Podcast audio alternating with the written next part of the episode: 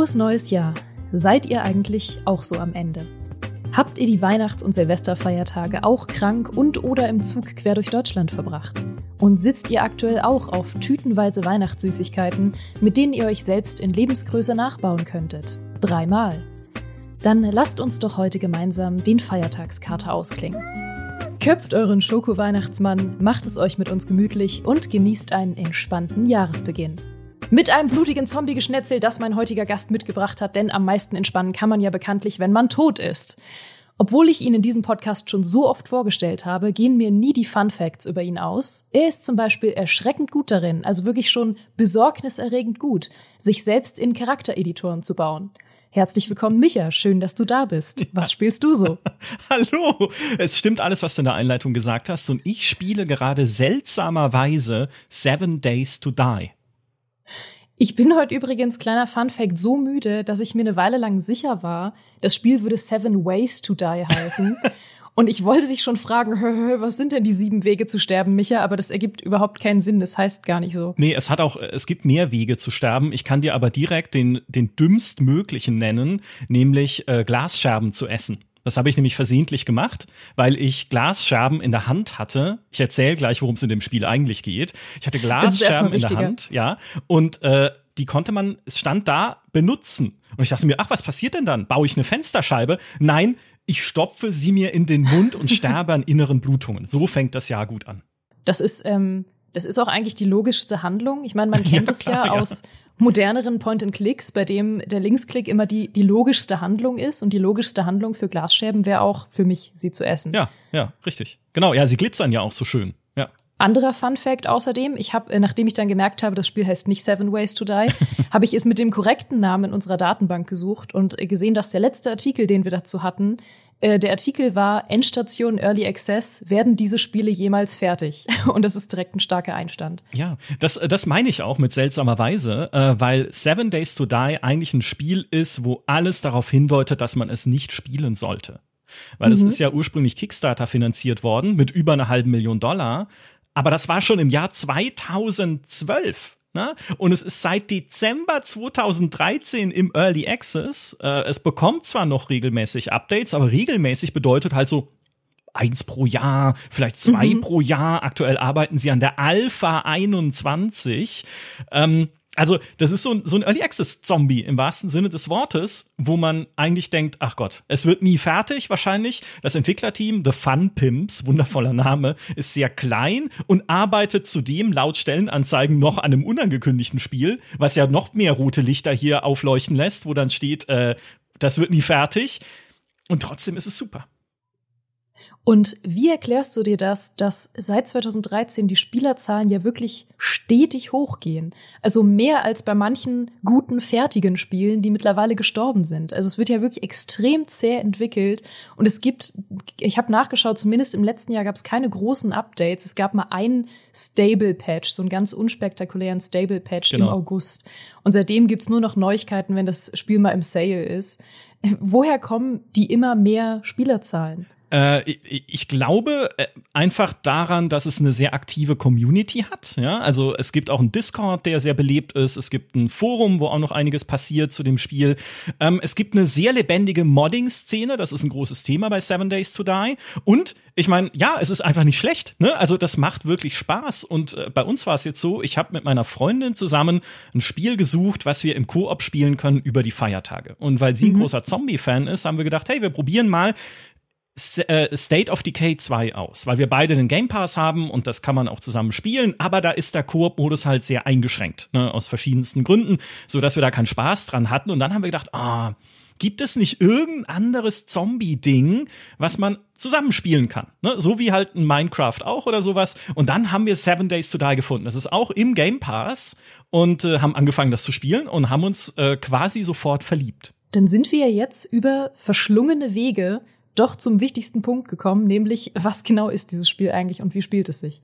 Es ist eigentlich Minecraft mit Zombies oder noch mhm. mehr Zombies. Ja, Minecraft hat ja eh schon Zombies, aber es hat halt äh, dieses äh, postapokalyptische Setting. Ne? Die Welt ist untergegangen und von Zombies bevölkert und du überlebst in der Wildnis. Klassisches Survival-Game, auch wie Minecraft mit anpassbaren und abbaubaren Umgebungen. Also es basiert auf einer Voxel-Engine. Es ist nicht so blockig wie Minecraft. Also die Welt ist schon nach Blöcken aufgebaut, aber es sieht nicht so blockig aus, sondern wenn du zum Beispiel Erde abbaust, dann ist es viel organischer, wie dann halt erst irgendwie so ein paar Schaufelschippen davon verschwinden und dann erst irgendwann der ganze Block. Ähm, es gibt auch filigranere Formen. Also es sieht einfach äh, realistischer und echter aus als Minecraft. Aber im Wesentlichen ist es das. Ja, ist auch eine Welt, in der du alles abbauen und daraus neue Sachen bauen kannst Crafting spielt eine große Rolle, logischerweise im Survival. Du baust dir Waffen, äh, du baust dir ein Häuschen, du baust Fallen für die Zombies. Und äh, dieser Titel Seven Days to Die kommt daher, dass alle sieben Tage ist eine Blutnacht. Na, da geht der Blutmond auf und es kommen halt extra große äh, und gefährliche Zombie-Horden, gegen die du dich zur Wehr setzen musst, äh, um zu überleben. So, das ist Seven Days to Die. Und wie viel von dem Spaßfaktor kommt denn von dem Koop-Aspekt und wie viel kommt tatsächlich vom Spiel? Weil wir haben ja auch schon häufiger im Podcast darüber geredet, dass viele Spiele ähm, hauptsächlich im Koop Spaß machen, auch wenn sie eigentlich gar nicht so viel Mechaniken bieten, die alleine Spaß machen würden. Ja, das ist witzig. Äh, der Koop-Aspekt ist eigentlich gar nicht so wichtig. Äh, ich will meiner eigenen Freundin nicht zu nahe treten, aber wenn wir Koop spielen, sind wir meistens trotzdem nicht zusammen unterwegs, sondern befinden uns nur in derselben Welt, aber jeder macht was eigenes. Also äh, ich bin zum Beispiel eher der Typ, der halt unser Haus schön baut und einrichtet. Und es gibt natürlich in der Welt, die man erzeugt, also noch zufallsgenerierte Welten, gibt es auch schon vorgefertigte Häuser ganze Dörfer und Städte, äh, wo man dann einziehen kann und die man dann ausbauen kann zu Festungen, um sich gegen die Zombies zu verteidigen. Das mache ich super gerne meine Freundin rennt halt irgendwo in der Spielwelt rum und sammelt Material, ne? Typisches Scavenging, irgendwie Aludosen hier, äh, Eisensteine, äh, gibt Steine aus Eisen, ich glaube nicht, aber irgendwie Waffen suchen, Rüstungen suchen, Klamotten suchen und so. Man startet relativ nackig in der Welt, ne? Also muss ja wirklich dann äh, alles so äh, zusammenplündern in dieser Welt und das ist eher ihr Ding und ich bin dann halt eher woanders und baue unser Häuschen. Und das ist zum Beispiel eine der Sachen, die bei State of Decay 2 nicht so gut funktionieren, weil da können sich die beiden Spieler nie zu weit voneinander entfernen. Also du wirst dann immer wieder zusammengezogen irgendwie. Ähm, und das ist nicht unser Ding. So, also die, dieser Koop-Aspekt, klar ist es dann cool, wenn so eine Blutnacht kommt und man sich zu zweit in einem Haus verschanzt und sich verteidigt und das kann auch also ich sag mal, wenn man nicht genug Fallen gelegt hat und nicht genug Munition oder Waffen mitgenommen hat, dann kann das ganz schön hart werden, das dann zu überleben. Und dann haben wir uns einmal auf dem Dach verschanzt, zu zweit von einem Haus und die Zombie-Horden sind aus dem unteren Stockwerk nach oben geströmt und wir standen oben mit unseren Äxten bei Blitz und Donner und haben sie halt zerlegt, alles, was dann da auf den, aufs Dach gestürmt kam über die Treppe. Also, das sind tolle Momente, was den Koop angeht. Ähm, für mich sind eher diese klassischen Minecraft-Crafting-Stärken so das eine. Ne? Also ich baue einfach gerne und ich mag es halt, neue Rezepte zu finden. Ich lese auch keine Guides oder wir beide, sondern versuchen halt selber rauszufinden, wie man halt Sachen bauen kann und man muss dann Baupläne finden für fortgeschrittenere Sachen und so weiter. Das ist das eine. Und das andere, und das ist jetzt eine sehr persönliche Sichtweise, weil das Spiel eigentlich jetzt gar nicht so viel macht in die Richtung, aber das andere ist Environmental Storytelling in diesen Welten selbst. Wir spielen in einer zufallsgenerierten Welt, hatte ich schon gesagt, und darin verteilt das Spiel einfach äh, Städte und Dörfer. Und zwar auch in unterschiedlichen Grafiksets. Ne? Es gibt einmal so ein bisschen eine, eine Farmumgebung, so eine Bauernhofumgebung. Dann gibt es so die typisch mittelamerikanische Kleinstadt in so einem Hügelgelände. Es gibt Wüsten dann, es gibt noch so eine, so eine Schrottlandschaft, wo alles zerstört ist. Und es macht mir einfach auch großen Spaß, in diesen Dörfern rumzulaufen, diese Häuser zu erkunden und äh, darin auch immer wieder äh, Sachen zu finden. Denn diese Häuser sind nicht komplett zufallsgeneriert, sondern es gibt immer wieder so äh, Points of Interest, nennen sie das. Also Häuser, die von Hand gebaut und designt sind und auch kleine Geschichten erzählen. Also du kommst zum Beispiel in eine Kirche und findest dann raus, da ist irgendwie ein Loch in der Wand, da kannst du dann rein, man könnte die Wand auch abbauen, aber das dauert relativ lange. Kommst du rein und siehst, hey, Moment mal, im, äh, hinten in der Kirche führt irgendwie eine Treppe in einen Stollen im Keller. Und dann kannst du diesem Stollen folgen und findest schließlich, äh, außer diversen Zombies, einen Bunker, in dem sich offensichtlich die Leute dieser Glaubensgemeinschaft verschanzt haben gegen die Zombie oder vor der Zombie-Apokalypse mit so einer großen Eisentür und äh, sind dann trotzdem alle zu Zombies geworden. Schade. Aber wie cool, ja? Also steigst aus dieser Kirche runter in dieses Kellergewölbe,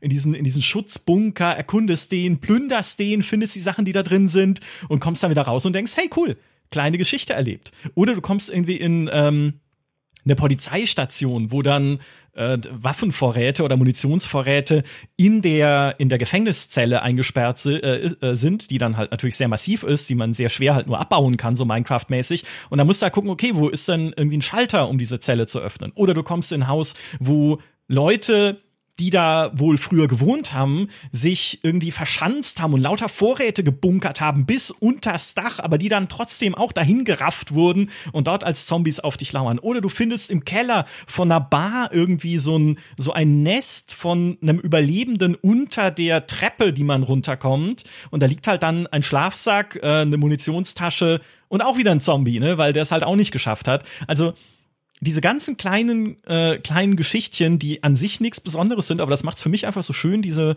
diese Welt zu erkunden. Plus für mich war es eh schon immer in Minecraft ein Highlight, so ein NPC-Dorf zu finden, obwohl da ja nur so ein paar Dödel rumlaufen, die immer nur sagen, ha, ha.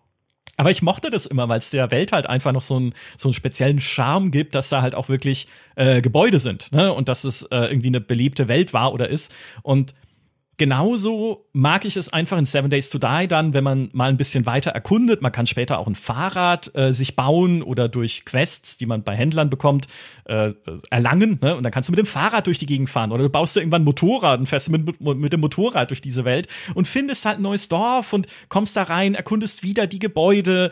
Äh, klar, ein paar davon fangen dann irgendwann an, auch sich zu wiederholen. Ne? Also merkst du schon dann, wenn die Engine ein ganzes, eine ganze Welt füllt, ist nicht jedes Gebäude einzigartig. Aber trotzdem, ja, und in mir ist dann immer auch dieser kleine Gedanke, wie mögen diese Leute denn hier gelebt haben, so vor der Zombie-Apokalypse, ne? Dann ist da die eine, die eine Sackgasse mit einer, mit so einer Wohnwagenkolonie, so einer typisch amerikanischen, wo ich dann auch die Wohnwagen äh, untersuchen kann und dann sind da irgendwie Zombie-Hunde, die die schlimmsten Gegner überhaupt sind.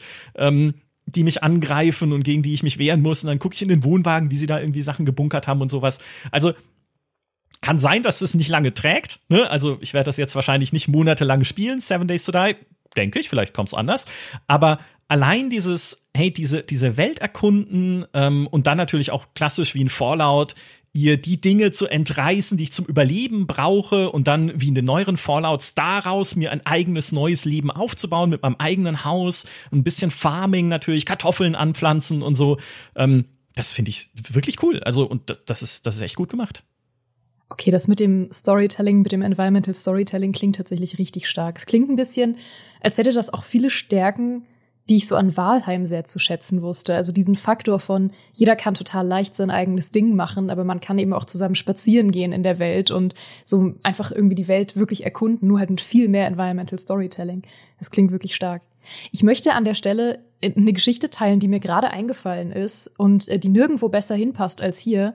Ich hatte nämlich mal einen Traum von der Zombie-Apokalypse und vielleicht hilft dir der, vielleicht ist das ein starker Tipp für ja, dich, okay, weil ja Mhm. Ähm, ich habe mal, ich habe mal geträumt, dass die Zombie-Apokalypse losbricht und es war explizit Sommer in diesem Traum. Und ich weiß noch, dass ich gedacht habe, oh krass, ich habe eine richtig starke Idee.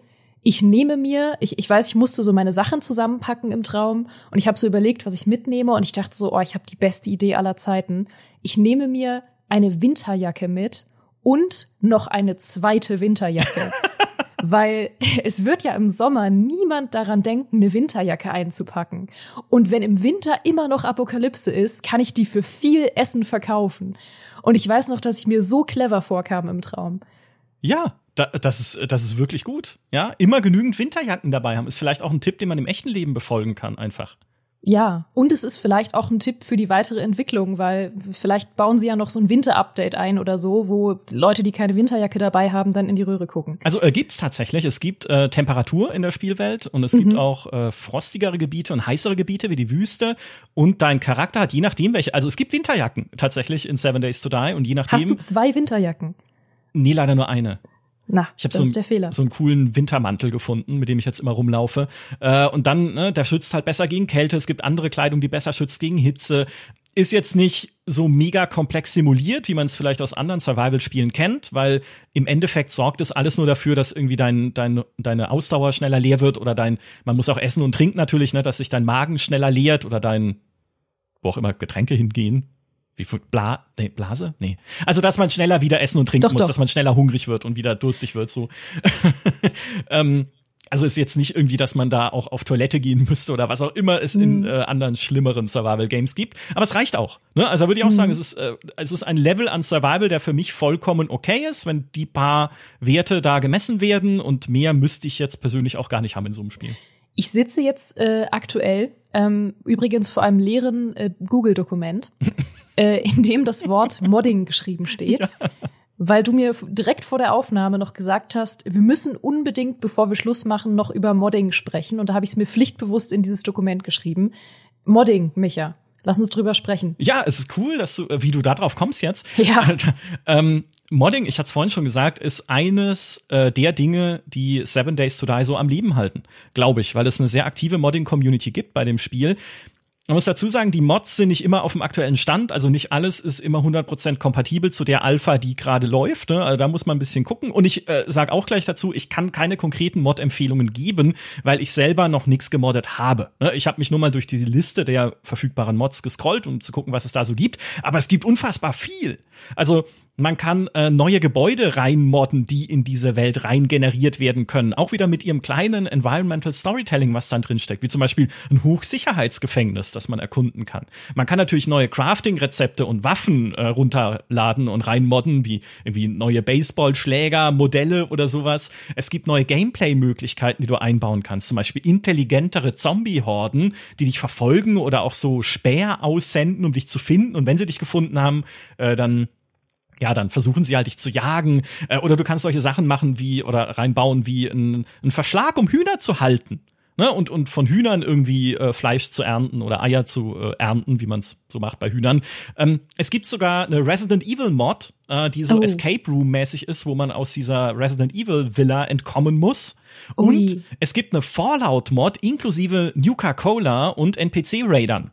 Also ein Haufen Zeug, was man da einfach ausprobieren kann. Und wenn man eine neue Partie auch mal anfängt, ne, wenn zum Beispiel halt alle paar Jahre mal eine neue Alpha rauskommt oder so, wo man dann auch wieder neu einsteigen kann und sagen, hey, jetzt probiere ich doch mal hier wieder ein paar neue Möglichkeiten aus. Und ich glaube, das macht dieses Spiel so langlebig. Und äh, deswegen meine ich auch, also ich werde es jetzt sicher nicht lange am Stück spielen. Es steht ja auch noch diverses dieses Jahr an, was irgendwie gespielt werden möchte.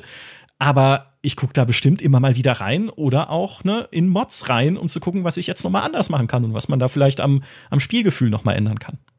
Hm, du hast es mir ein bisschen verkauft. Jetzt vor allem Resident Evil. Man soll sich ja auch in der Argumentation, äh, in der Rhetorik, soll man sich ja das stärkste Argument immer zum Schluss aufheben. Und du hast das stärkste Argument mit Resident Evil eindeutig jetzt zum Schluss noch mal rausgehauen. ich kann es dir auch noch mal weniger schmackhaft machen am Ende. Denn, ja, warum nicht? Äh, ich, ich finde es, also es ist schon sehr teuer. Ne? Also wenn man es nicht im Game Pass spielt, da ist es natürlich ne, logischerweise im Game Pass enthalten, aber wenn man sich regulär kaufen würde, jetzt außerhalb eines Steam Sales, dann kostet es naja, 23 bis 25 äh, Euro oder sowas.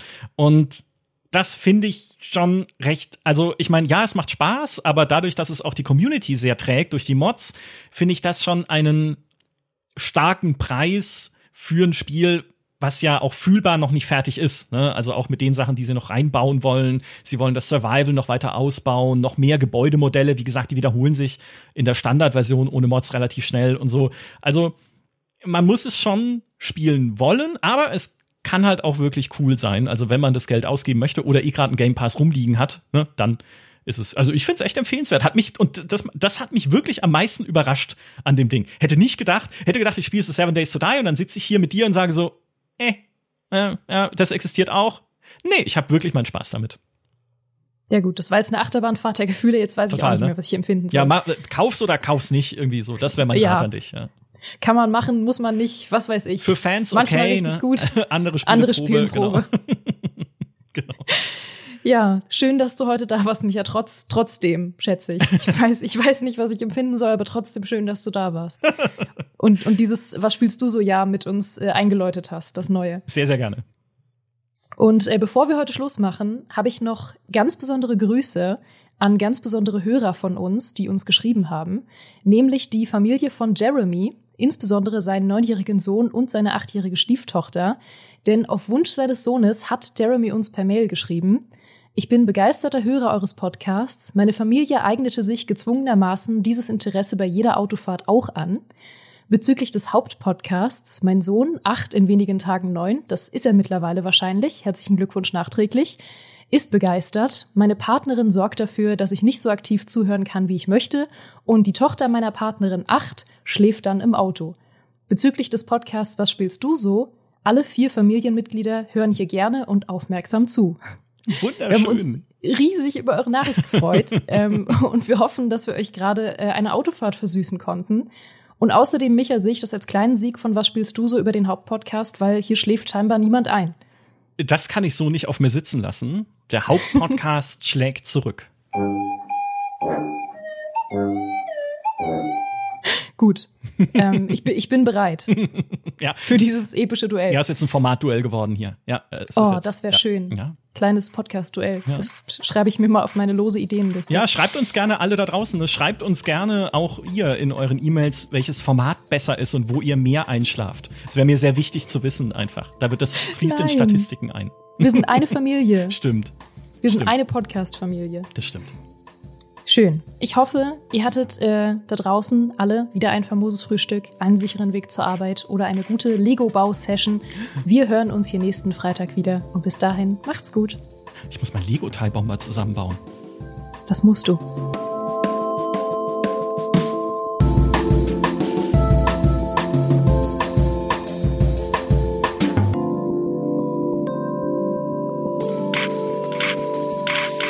Köpft euren Weihnachts euren Weihnachtsschokomann, genau. Und kommt der Appeal tatsächlich zum großen Teil, weil ich habe die Feststellung gemacht, dass es bei Koop-Spielen ja oft so ist, dass das Spiel selbst jetzt gar nicht so der Renner ist, aber der Koop-Effekt oder die Möglichkeiten, die es im Koop bietet, einfach. Ähm, da fange ich nochmal neu an. Ich habe keine Ahnung, wo ich hin wollte. da fange ich nochmal neu an. Das ist furchtbar. Ah. Würdest du denn sagen, dass. Nee. Das ist ja alles schlimm. Das ist alles schlimm, Micha.